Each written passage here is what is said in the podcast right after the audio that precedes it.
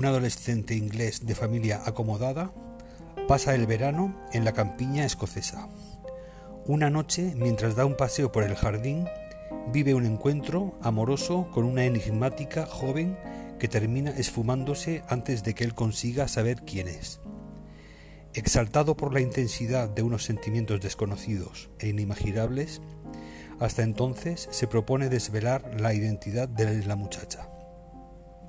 Un relato íntimo y evocador que narra el periplo hacia la madurez de un joven que, en el ocaso de su infancia, descubre las emociones y la complejidad del amor adulto. Bueno, se trata de un relato dramático de 59 páginas, escrito en 1911 del gran maestro Zweig. Un misterioso y fogoso encuentro con una dama en la noche hará que nuestro adolescente protagonista descubra de una forma ardiente y a su desconocida amante. A partir de ese momento hará lo posible por descubrir de quién se trata y por qué oculta su identidad. Como todas las obras de Zweig, he hallado otra joya atemporal y adelantada a su tiempo, también escrita como de ágil lectura, otra maravilla que os podréis leer en un momento y os dejará pensativos durante horas. Otra lectura del gran maestro muy recomendada. La he puntuado con 4 de 5 en Gurreaz. Me la he leído en la edición de cuadernos del acantilado número 69 enmarcado en narrativa y relato, y traducido por Joan Fontcuberta. Es una segunda edición rústica cosida. Y para eh, reseñaros mi primera obra de Stefan Zweig, eh, nada más importante que empezar con su biografía. Creo que es importante eh, enmarcar los conocimientos de este gran escritor según la época y el marco histórico en el que se desarrollaron. Y por lo tanto os voy a hablar un poco de su, de su biografía. Pues se trataba de un judío que nació en Austria eh, a principios de, o sea, a finales del siglo XIX y en su juventud estuvo pues eh, rodeado por, por, el periodo de entreguerras. Stefan Zweig nació en Viena, entonces era el imperio austrohúngaro pues nació en 1881, antes de la Primera Guerra Mundial, y falleció en Petrópolis, Brasil, en 1942. Fue un escritor, biógrafo y activista social austríaco, posteriormente nacionalizado británico, judío, de la primera mitad del siglo XX. Sus obras estuvieron entre las primeras que protestaron contra la intervención de Alemania en la Primera Guerra Mundial y fue muy, popular entre la década de los años 20 y 30. Escribió novelas, relatos y biografías. De estas últimas son particularmente conocidas las de María Estuardo y la de Fouché, una obra mitad biográfica y mitad novela histórica. Otra de sus biografías, la dedicada a María Antonieta, fue adaptada al cine con el mismo título en 1938. Zweig fue hijo de una familia judía acomodada. Su padre, Moritz Zweig, fue un acaudalado eh, fabricante de textil y su madre, Ida Breteuer Zweig, hija de una familia de banqueros italianos. Estudió en la Universidad de Viena, en la que obtuvo el título de doctor en filosofía. También realizó cursos sobre historia de la literatura que le permitieron codearse con la vanguardia cultural vienesa de la época. En 1904 apareció su primera novela, género de especial frecuencia en su carrera. Zweig desarrolló un estilo literario muy particular, que aunaba una cuidadosa construcción psicológica con una brillante técnica narrativa. En 1910 visitó la India y en 1912 América del Norte. En 1913 se estableció en Salzburgo, donde habría de vivir durante casi 20 años. Durante la Primera Guerra Mundial y luego de haber servido en el ejército austrohúngaro por algún tiempo como empleado de la oficina de guerra, pues había sido declarado como no apto para el combate, se exilió a Zúrich, Suiza, gracias a sus convicciones antibelicistas influidas por Romain Roland, entre otros. De este periodo es Jeremías, obra antibélica que escribió mientras estaba en el ejército del eh, Imperio Austrohúngaro, publicada durante su exilio en Suiza. Esta pieza teatral inspirada en la guerra europea fue exhibida en Nueva York hacia 1939. De inmediato se radicó en Suiza, donde trabajó como corresponsal para la prensa libre vienesa y produjo algunos trabajos en diarios húngaros. Gracias a sus amistades, entre las que están Eugen Relgis, Hermann Hess y Pierre-Jean Jouvet, pudo publicar sus visiones apartidistas eh, sobre la turbulencia, eh, turbulenta realidad europea de aquellos días. Conoció a Thomas Mann y a Max Reinhardt. La solvencia económica de su familia le permitió practicar su gran pasión, viajar. Así adquirió la gran conciencia de tolerancia que ha quedado plasmado en sus obras las primeras en protestar en contra de la intervención de Alemania en la guerra. Después del armisticio de 1918, pudo retornar a Austria. Volvió a Salzburgo, donde en 1920 se casó con Friedrich Maria Burger von Winternitz, una admiradora de su obra, a quien había conocido ocho años antes. Como intelectual comprometido, Zweig se enfrentó con vehemencia contra las doctrinas nacionalistas y el espíritu revanchista de la época. De todo eso escribió en una larga serie de novelas y dramas, en los que fue el periodo más productivo de su vida. El relato histórico Momentos Estelares de la Humanidad, que publicó en 1927, se mantiene entre sus libros más exitosos. En 1928, Zweig viajó a la Unión Soviética, Dos años después visitó a Albert Einstein en su exilio en Princeton, Estados Unidos. Zweig cultivaría la amistad de personalidades como Máximo Gorki, Rainer Maria Rilke, August Rodin, Arturo Toscanini y Joseph Roth. De Joseph Roth hablaremos más adelante porque es otro escritor que me parece maravilloso.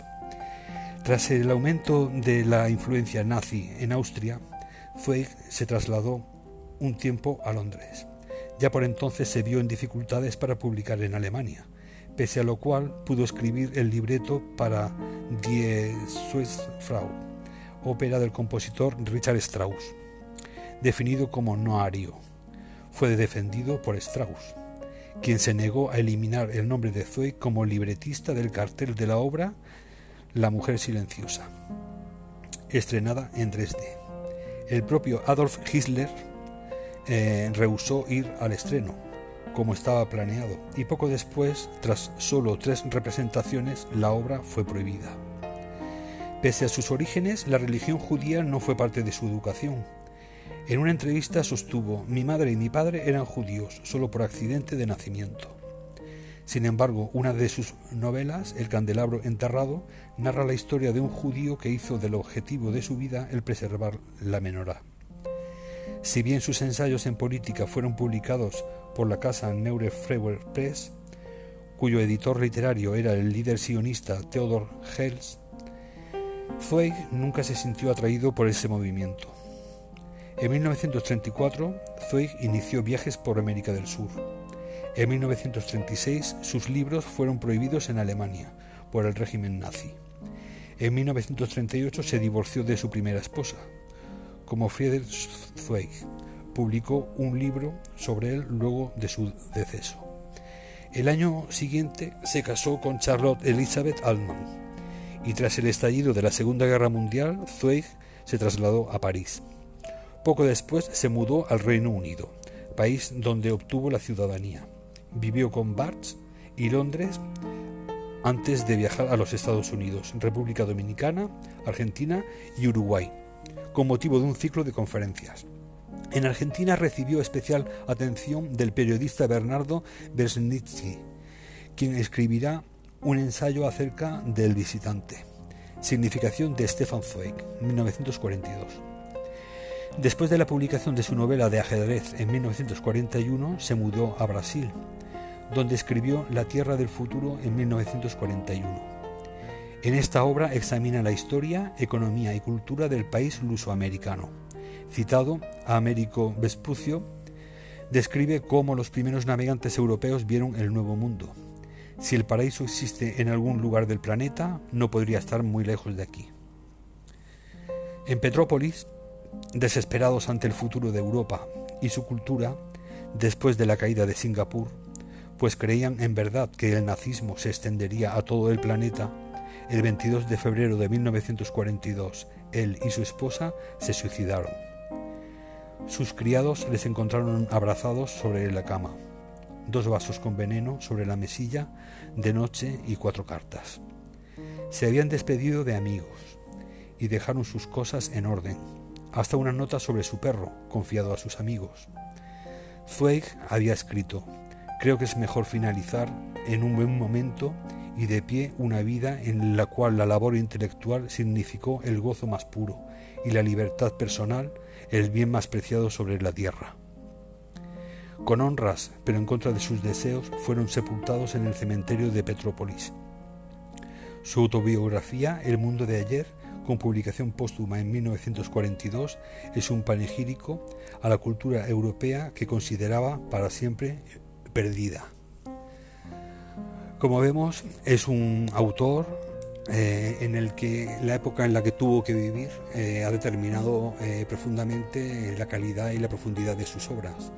Y en consecuencia creo que mm, en la mayor parte de las ocasiones es conveniente saber la biografía y el entorno histórico y cultural en el que se desenvuelven los autores para poder así sacarle el máximo partido al contenido de sus obras.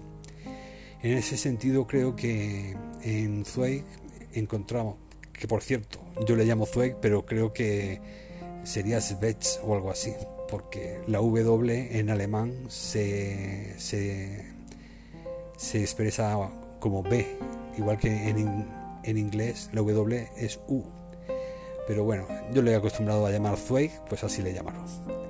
El caso es que Zweig eh, me parece no solamente un, un hombre de su época, un hombre que, se rodeó de una cultura verdaderamente europea, sino que además fue un hombre que al estar, eh, al, haber eh, originado sus, primeros pasos culturales en un medio multicultural como era el, imperio austrohúngaro, en el que se aunan eh, culturas balcánicas de, de Austria, centroeuropeas como la de Viena, etcétera, eh, creo que es un hombre rico y, que sabe eh, desenvolverse y sentir eh, la verdadera Europa cosmopolita y multicultural.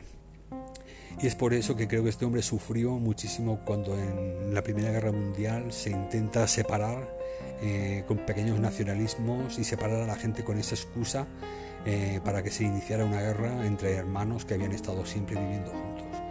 Eso eh, luego más tarde lo he encontrado en Joseph Roth, eh, en ese amigo que os he comentado en su biografía y que él también eh, tiene como en, su obra En el busto del emperador unas connotaciones multiculturales mm, europeístas mm, que me encantaron. Bueno, aquí os dejo un nuevo autor, si no lo conocéis, imagino que la mayoría lo conoceréis porque es muy famoso, Stefan Zweig y espero que, bueno, que, sigáis su camino, podáis seguir descubriéndolo y leáis sus obras, tanto de biografía como sus relatos, como sus novelas, que son realmente maravillosas. Espero que os haya gustado este segundo podcast. Eh, gracias por escucharme y nos vemos la semana que viene. Un fuerte abrazo, lectores.